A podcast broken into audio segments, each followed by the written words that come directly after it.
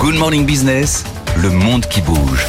Avec Laura Cambo, Laura, il n'y a plus qu'un seul pays candidat pour accueillir la Coupe du Monde de football qui se tiendra en 2034. Oui, les fédérations mondiales avaient jusqu'à minuit pour se déclarer candidate auprès de la FIFA. L'Australie, qui avait un temps envisagé une candidature groupée avec l'Indonésie, jette l'éponge. Il ne reste plus euh, qu'une candidature, celle de l'Arabie Saoudite, qui avait déjà tenté sa chance pour l'édition de 2030.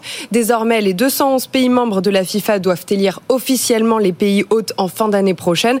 Mais pas de suspense, la voie paraît dégagée c'est même ce que confirme sur Instagram le président de la FIFA, Gianni Infantino. Bon, l'Arabie Saoudite s'impose de plus en plus sur l'échiquier mondial du foot. Oui, Riyad avait commencé par racheter le club anglais de Newcastle en 2021 avant de développer sa propre ligue, la Saudi Pro League, qui fait les gros titres depuis le début de l'année. Elle a dépensé 900 millions de dollars pour attirer les joueurs de haut niveau, juste pour les transferts de cet été. Seule la première ligue britannique fait mieux.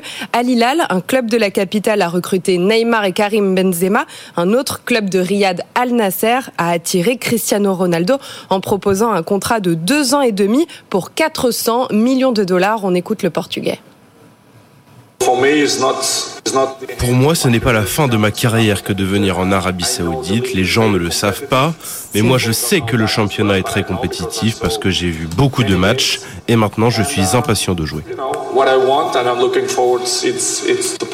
Bon, Laura, c'est bien plus qu'une addition d'initiatives privées. Hein. Ces recrutements, c'est une stratégie euh, de long cours qui a été entreprise par le pouvoir. Oui, puisque les quatre principaux clubs saoudiens, dont ceux dont on vient de parler, appartiennent au fonds d'investissement public d'Arabie Saoudite, septième fonds souverain au monde avec 700 milliards de dollars d'actifs. La stratégie, elle est voulue par le prince héritier Mohamed Ben Salman. Depuis 2016, il développe Vision 2030, un plan pour diversifier l'économie saoudienne et réduire sa dépendance au pétrole. L'initiative qui ne s'arrête pas au ballon rond, hein, puisque le pays a son propre euh, Grand Prix de Formule 1, son de golf concurrence l'historique circuit américain et le Royaume qui va aussi accueillir, on le sait, en plein désert, les Jeux asiatiques d'hiver en 2029. Bon, dans le football, il y a une concurrence d'influence avec le Qatar. Oui, le Qatar qui était l'autre surprise du mondial 2022. Mais si cela se confirme, l'Arabie Saoudite fera mieux puisqu'elle va accueillir la nouvelle édition du mondial. Il n'y aura plus 32 sélections nationales, mais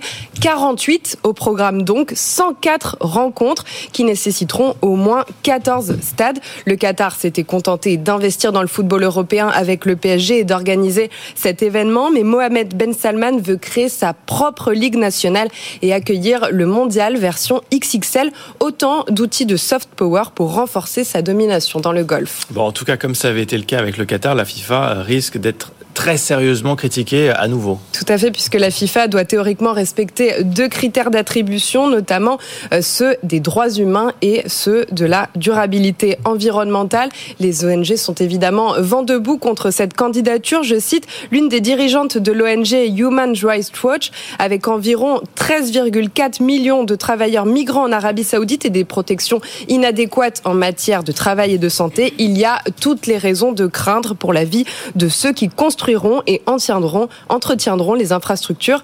Alors reste à voir si cette euh, agressive stratégie de sport watching sera suffisante pour que l'Arabie Saoudite redore son blason. On le sait, hein, son image qui est sérieusement détériorée entre les droits des femmes quasi inexistants et l'affaire du journaliste euh, Jamal Khashoggi tué au sein du consulat euh, saoudien d'Istanbul. On s'en souvient. En tout cas, ces questions ne semblent pas préoccuper plus que cela le patron de la FIFA, Gianni Infantino, dans son post Instagram qui vient d'être publié il estime, je cite, que la Coupe du Monde est la vitrine idéale pour un message d'unité et d'inclusion. Merci beaucoup Laura Cambo. Le Monde qui bouge est à retrouver en replay ou en podcast.